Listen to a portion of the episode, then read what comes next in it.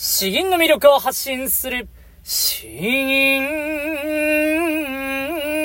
チャンネル。おはようございます。こんばんは。詩吟チャンネルのヘイヘイです。このチャンネルは詩吟歴20年以上の私ヘイヘイによる詩吟というとてもマイナーな日本の伝統芸能の魅力や吟じ方についてわかりやすくざっくばらにお話ししていくチャンネルです。えー、皆さんいかがお過ごしでしょうか？昨日から打って変わって今日は気温がですね、関東の方はだいぶ寒いらしいんで、えー、厚着はしてきているんですけれども、うーん、まあ、あの、本当に体調を崩さないかなというところが心配です。もう週末に友人の結婚式があるんですね。健康に気をつけないといけないと何度も今日は言いながら、今週は言いながらですね、えー、またこの発信活動をいろいろ頑張ってしまって、えー、月曜、ん？火曜日、月曜日、火曜日、結局僕は4時間半ぐらいしか寝てないんですよね。えさすがに今日、今日、今日はですね、もう6時間寝ると、うん、もうこれは自分に言い聞かせて、えー、体調崩さないようにしないとなと、切に思っているところです。では、えっ、ー、と、そうですね。今日早速本題に入りたいと思いますが、えー、今日はですね、まあ、どれだけ話せるかとってもとっても不安なんですが、うん、空海空海の話をですね、えー、もうものすごく噛み砕いて、えー、お話、えー、したいと思います。えというのもですね、まあ、あの私が大好きな歴史を学べる、えラジオ、ネット上で聞けるラジオですね、古典ラジオというもの、カタカナで古典ラジオというものがあって、えそれの、まあ、最長と空海の、回があったんですね。で、それは全部でどれぐらいだろうな、4時間ぐらい、4時間ぐらいの長さかな？もっと、もっとかもしれないですね。えの長さでバーっと聞いていたんですけれども、そういえば、あれ詩吟でなかったっけなっていうのを、ふと考えて調べてみるとですね、ちゃんとありますね。えー、語や仏法装置を聞く。空海ですね。えー、空海が書かれたこの漢詩があるということで、えー、今日はですね、この空海という方がどういう人物なのかを少しなりともですね、分かった上で、えー、この漢詩に、えまあ少しでも反映できればかなと思っている次第です。とはいえですね、この4時間5時間もっとかな？の、め、ものすごい濃厚な内容を僕の浅い理解でですね、今日の10分も満たないような感じで話そうと思っているので、えー、まあ、ものすごく、えー、ざっくりした感じになることをどうか先にご容赦ください。えー、空海、えー、という方はですね、まあ、あの、平安時代、えー、に、の、に生きた、平時代初期かな？に生きた方、774年生まれなんですけれども、空海と最長の二人でセットで、えー、言われることが多いです。で、僕もですね、歴史の時間に多分初期の頃にですね、学んで、えー、なんかあの、坊主頭の、あの、オレンジ色、オレンジ色、橙色的な、あ 服装を着たような、その絵面しか正直ですね、全然理解していなくて、で、真言宗の、もう、まあ、あの、開祖とかですね、えー、真言宗。で、最長は天台宗だったな、とか、あ多分それぐらいの知識しかないんですよ。ただ、えー、まあ、今回ですね、その、人柄というものを、だいぶ僕も惹かれて、えー、話聞いていたんですけれども、えー、774年に佐抜、え香川県の佐抜ですね、の方に生まれて、えやはりもう小さい頃から神道と言われていたそうです。で、まあ、親族からですね、えー、もっと今日の都の方へ行って学んだ方がいいというふうに言われてですね、15歳に、まあ、あの、そういった大学といいますか、学問のところに、文句を叩いたという、あ、18歳かな ?18 歳で、えー、京都に15歳で行って、18歳に文句を叩いたというところです。ただですね、あの、あまりに頭が良すぎてですね、えー、もうあの、自分は何のために生きているのかとか、この世は何でできているのかとか、あそういうところに、えー、思考がいって、受験勉強のための受験みたいな、あ、勉、受験のための受験勉強みたいな、あそういったものが嫌になってですね、翌年の19歳で山にこもり始めたんですね。え、もうあの、今の時代で考えるともうよくわからないですよね。え、親からもう、君は頭がいいから、あ東大とかに行って、まあ、勉強頑張ってね、というふうに言われた、その1年後にですね、えー、もうあの、なんか、何かにハマって えー、全く学校を辞めてですね、別のことをやるという、そんな状態です。で、その19歳からですね、えー、24歳になるまでのこの5年間、ものすごくこの青春時代において大事なこの5年間を山にこもって、ひたすらに、まあ、あの、なんていうんですかね、えー、仏の仏、教の道をま勉強し続けて、えー、修行しているという形ですね。なんかマントラを100万回唱える、えー、ということを実際に実践して100万回、えー、実践、え、していたというふうに言われております。まあ、あの、もともと天才肌なんですけれども、まあ、あの、あまりに行動力もあってですね、えー、それで、青年時期といいますか、その若い時期に、えー、その山にこもったという、え、流れがあります。で、そこからですね、そこからあまりにこの勉学、仏教を極めていったんですけど、勉強し続けていったんですけれども、まあ、その中でですね、いろんなあらゆる仏教を勉強した上で、えー、密教というものが自分にはまあ、やはり一番大事だなという理解になったそうです。ただですね、この密教というものが、日本国内にですね、情報がものすごく少なかったんですね。ということは、これはもうメインである、えー、中国、唐に、えー、行くしかないという、そういう考えになったんですよ。これで、あの、最長と空海は遣唐使として、唐に渡ったという、この歴史で学んだ情報があるんですけども、そういう経緯があるんですね。一方、最長はですね、えー、もうあの、コツコツ型、努力型ということで、もうコツコツコツコツと、国に少しずつ認められていって、えー、ようやく立派な、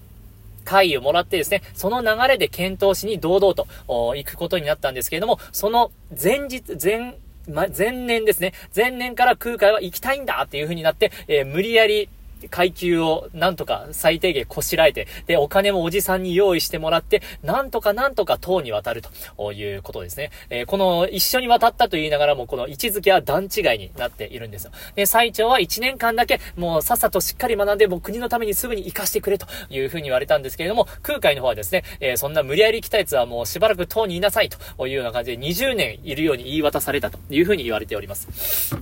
で、一方、で、ここで面白いのはですね、まあ、4隻、えー、塔に向かったんですけれども、そのうちの2隻が沈没してしまって、で、最長と空海それぞれが乗っている船だけがたどり着いたんですね。えー、だけれどもですよ。だけれども、空海の乗っている船は当初の予定よりもだいぶだいぶ、えー、南の方かな？に流されてしまったんですね。えー、で、流されているから、この沖についてもですね、港についても、お前たちは誰なんだというふうに、えー、まあ言われてですね、だいぶ困ったそうです。そこであの、その船を掃除の中の、まあ、役人がですね、必死に説明するんですけれども、うんまあ、中国語も結構怪しくてですね、なかなか相手にしてもらえなかったと。で、しばらく相当数週間とかですね、えー、そこに、沖にもう放置された状態だったんですけれども、それを見かねてですね、えー、空海がもうものすごく天才なんですよ。天才でですね、えそんなに伝わらないなら、もう自分が、自分がもう漢文を書いて説明するよということで、えー、もう漢詩を書いてですね、えーこの教養の高さというものを見せつけたそうです。で、これを読んだ役人の、中国の役人の方が、こんなに書けるのはですね、もう国から来た代表しかありえないという風にして、この検討士が認められてですね、えー、空海の船の方はですね、認められて、ようやく中に入ることができたという風に言われております。まあ、あのー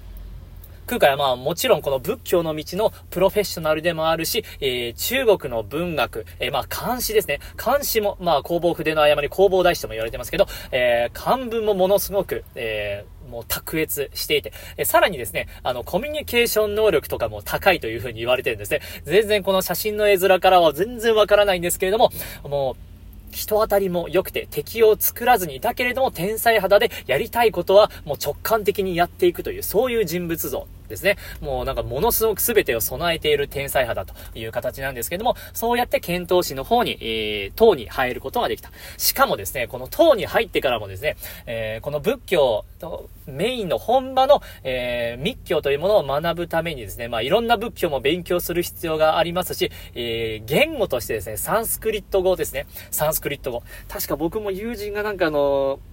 勉強してたって言うんですけど、多分あの、うにゃうにゃのアラビア文字的なやつも多分、ああいうやつを書いたりするんですよね。そのサンスクリット語を3ヶ月でマスターしたと言われています。密教に使われる非常に難しいサンスクリット語を3ヶ月でマスターして、えー、そこから半年かけてですね、中、中国中の仏教に関するものも勉強していて、で、その中でですね、えー、中国の仏教の一番位の高い、えー、まあ、点、そこで言うと、あ天、天皇じゃないですね。えー、皇帝とか、あそういった方々に代々、えー、仏教を教えていた、あ、経過という方がいらっしゃるんですけど、あ、そのおじさんかな？あの、まあ、ものすごくトップ中のトップの経過という方に、えー、まあ、会うことができたということですね。まあ、めちゃくちゃなんですよ。しかもその方に会うためにも事前に戦略を練ってですね、えー、何か日本からすごい人が来たらしいぞという噂を先に周りに撒き散らしてからですね、向こうからアプローチしてくるように、えー、そういう風に仕向けたとも言われていてですね、策略家でもあって、戦略家でもあって、天才肌でもあって、行動力もあってという、もうものすごい、えー、感じなんです。で、で、そこで、え結局2年間で、えもう学んで速攻で戻ってくるんですね。え国の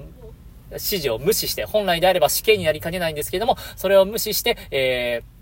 ー、もう天皇の方にですね、説明して説明して、えー、なんとか認められたという形になります。まあ、あの、これでまだまだ前半になるんですけどね、えー、これ以上話していったらだんだんわからなくなってくるんですけども、そこからまあ、最長との兼ね合いもあってですね、空海が今まで、ただ山に5年間こもっていて、無理やり塔に渡って、ものすごく勉強して戻ってきただけのですね、何も、えー、まあ、あの、まだ名乗るようなものがない状態なんですけども、そこから最長との兼ね合いがあって、どんどんどんどん日本の仏教をリードしていく形になって、えー、で、最終的に真言宗を打ち立てたという、そういう形になっている方です。えー、いかがでしょうか？ものすごく説明をもう省きに省いているんでですね、これを古典ラジオ聞いてる人が聞いたら逆に怒ってしまうんじゃないかなと。思う、思うかもしれないんですけど、まあ僕がお伝えしたいところはですね、これまでも話しているように、この昔の偉人、血人、まあいろんな方が詩吟ではですね、関わってくるんですが、その方をですね、なんか歴史の教科書で見たただ遠い人みたいな、あななんかすごいんだなぐらいのふわって思っているよりはですね、えー、もっと人間味を感じて、えー、血の通ったですね、こういう人が、あちゃんと血を通わして生きていたんだということを認識した上で、その人がどういう詩文を作ったのかを、まあ、勝手に想像を巡らせるということですね。そういうことを行うこともですね、えー、詩吟にプラスにもなりますし、詩吟の面白さがやはりそこにあるのかなと思っております。ということで、まあ何度も言いますけど、まああの、どちらかというと最長が、あコツコツ真面目型なんですけど、空海はですね、えー、もう天才肌型です、なんですね。えー、で、えー、もう、コミュニケーション能力も高いと。で、すべてに通じているという、そういう方です。なかなか、この、画像で調べても、まあ、そこから想像できない。もっと、あれですね、なんかあの、髪の毛がある、もっと若々しい、きっと、きっともう、直接その時代にあったらですね、えー、なんかオーラとかが違ったんでしょうね。それは仏のオーラというよりは、もう人間として天才味の溢れるオーラとしてあったんじゃないかなと、僕は勝手に想像しております。で、えー、まああの、とはいえ、本当に天才肌なんでですね、えー、この密教というものを自分で完成、えー、させて、えーもう宇宙と繋がったというか、悟りを開いたというか、あそういう、だまあ、あの、私も説明を、今回はですね、大乗仏教から密教から、あその説明を聞いたんですが、本当に難しくてですね、よくはわからないんですけれども、ただ、あの、スピリチュアルなものではないということは少なくとも分かりました。ものすごく仏教というものが理論的に、理路整然になっていてですね、えーまあ、あの、全部説明がつくようになっているんですね。えー、人間はどこから来て何に向かっているのかとか、あなぜ苦しみはなくならないとか、とかですね、そういったところが、あ全部まあ、あるわけなんですけれども、そういう頭の中も含めて、今回この詩文ですね、語や仏法装置を聞くという、こういう監視が空海の中で、えー、まあ、作られたということになります。はい。えー 今までこの語や仏法装置を、まあ、あの、鳥が鳴いたなとかぐらいしか考えていなかったんですけれども、まあ、こういう花背景も含めてですね、改めて、じゃあ、あの、もう、空海の話はこれぐらいにしておいて、えー、後半の銀に移りたいと思います。では、まず詩文を読んでいきますね。語や仏法総長を聞く空海。関林独雑、騒動の暁。散歩の声は一丁一丁に聞く。一丁声あり、人心あり、精神、運水、ともに両々。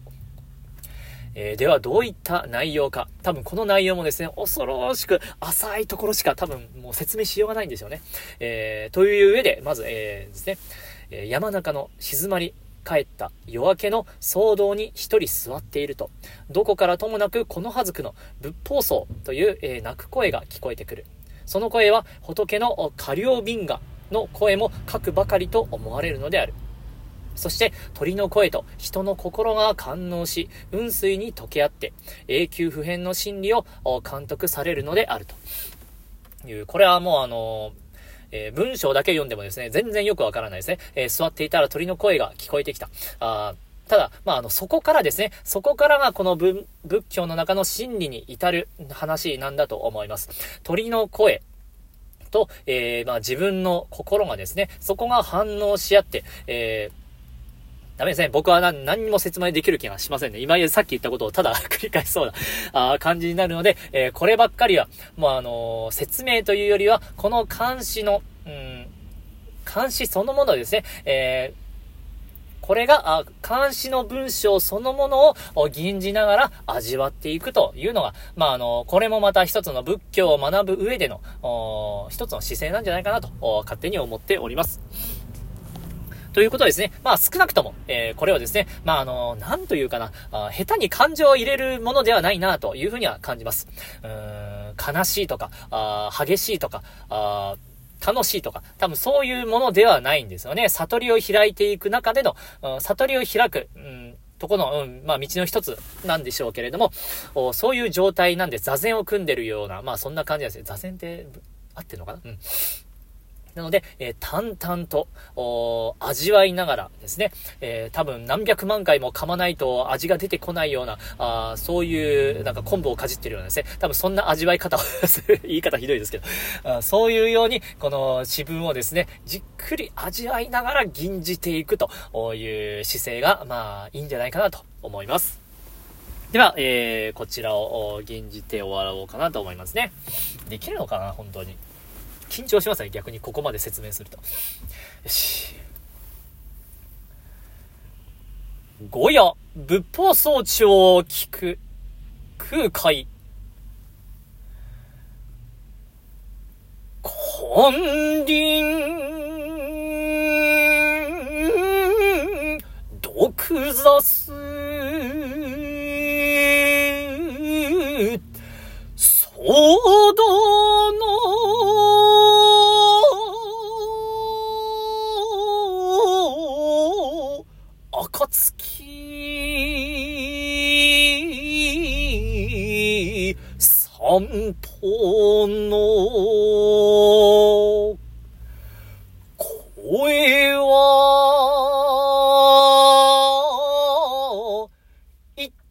丁に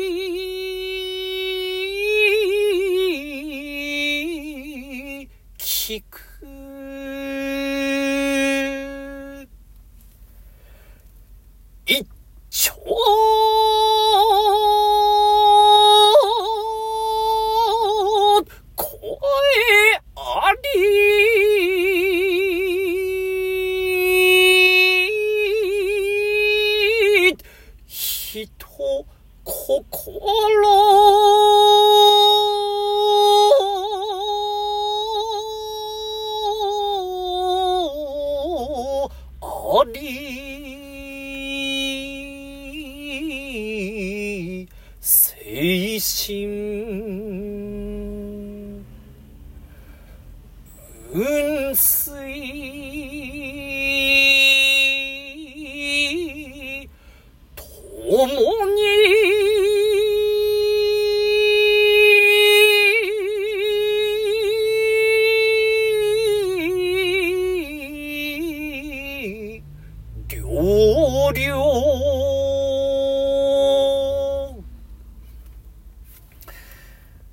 いかがでしたでしょうか？いやー、難しいですね。えー、もうお腹ずーっと、えー、絞った状態ですね。もうお腹に力を込めてと言いますか、うん、心を下に落として、え落とし込んで、まあ、銀ずるようにはやったんですけど、あれですね、まあ、あの、少なくとも本数下げた方がいいような気ますね。気がしますね、これは。今、4、3本か4本ぐらいですけど、まあ、2本とか1本とか、なんか低ければ低い方がいいような チープですけれども、えそんな風にも思いました。あとは吟じていて思うんですけれども、うん、詩吟というものはですね、あれですね、えー、言霊を味わえますね。うん。うんと、まあ、あの、その、言葉に含まれている、えー、もの。それが、まあ、意味だけでもなくですね、歴史もありますし、えー、もっと、まあ、それこそスピリチュアルなものと言いますか、あ霊的なものと言いますか、多分そういったものもやはり言葉にはなんかあの含まれて、えー、いてですね、えー、それを詩吟で、えー、朗々と吟ずることによって少なからず、まああの、それを味わえるようになるんじゃないかなと、感じました。まああの、こういう味わい方もできるのも詩吟ならではなのかなと、えー、思います。なんとこですかね。いやー、今日は本当に説明できるかなと、もうめちゃくちゃ心配だったんですけど、とりあえず形になったような気がします。えー、あとはまあ宣伝ですけれども、えー、詩吟の、えー、教科書という電子書籍を出版しているので、興味のある方は、この、えー、動画の概要欄に、えー、から見てください。あとは YouTube 上の詩吟教室というものもやっておりますので、それも概要欄にですね、えー、詳しく詳細を説明した動画、確か第214回、第216回あたりで説明している動画のリンクが貼ってありますので、そちらも使ってみていただければと思います。そして、えー、プレ、ネットオンライン上の、えープレミアム、えー、ネット詩吟教室プレミアム、えー、版みたいな、プレミアムプランですね。えー、月額1万円の高いものなんですけれども、えー、完全に個人とのやりとりで、えー、頻繁なやりとりで詩吟を学べると、えー、しかも他の方に見られることなくできるというものになっておりますので、えー、それも興味のある方は全部概要欄にですね、あとは今週の土曜日にまたあの詩吟パスのナンバー02番を、えー、しえー、売りな、販売しますので、えー、興味のある方はですね、夜10時半から、土曜日夜10時半にやりますので、また購入していただけたら、あとっても嬉しいです。ということで、えー、いろいろ宣伝しましたけれども、引き続きですね、えー、詩吟を、えー、楽しく続けていきたいと思いますので、えー、一緒に頑張っていきましょう。詩吟の魅力を発信する詩吟チャンネル。えー、次は来週、明日は限定公開アドバイスなので、次はあの、もう3連休明けの月曜日になると思いますけれども、おどうぞよろしくお願いします。詩吟の魅力を発信する詩吟チャンネルどうもありがとうございました。バイバイ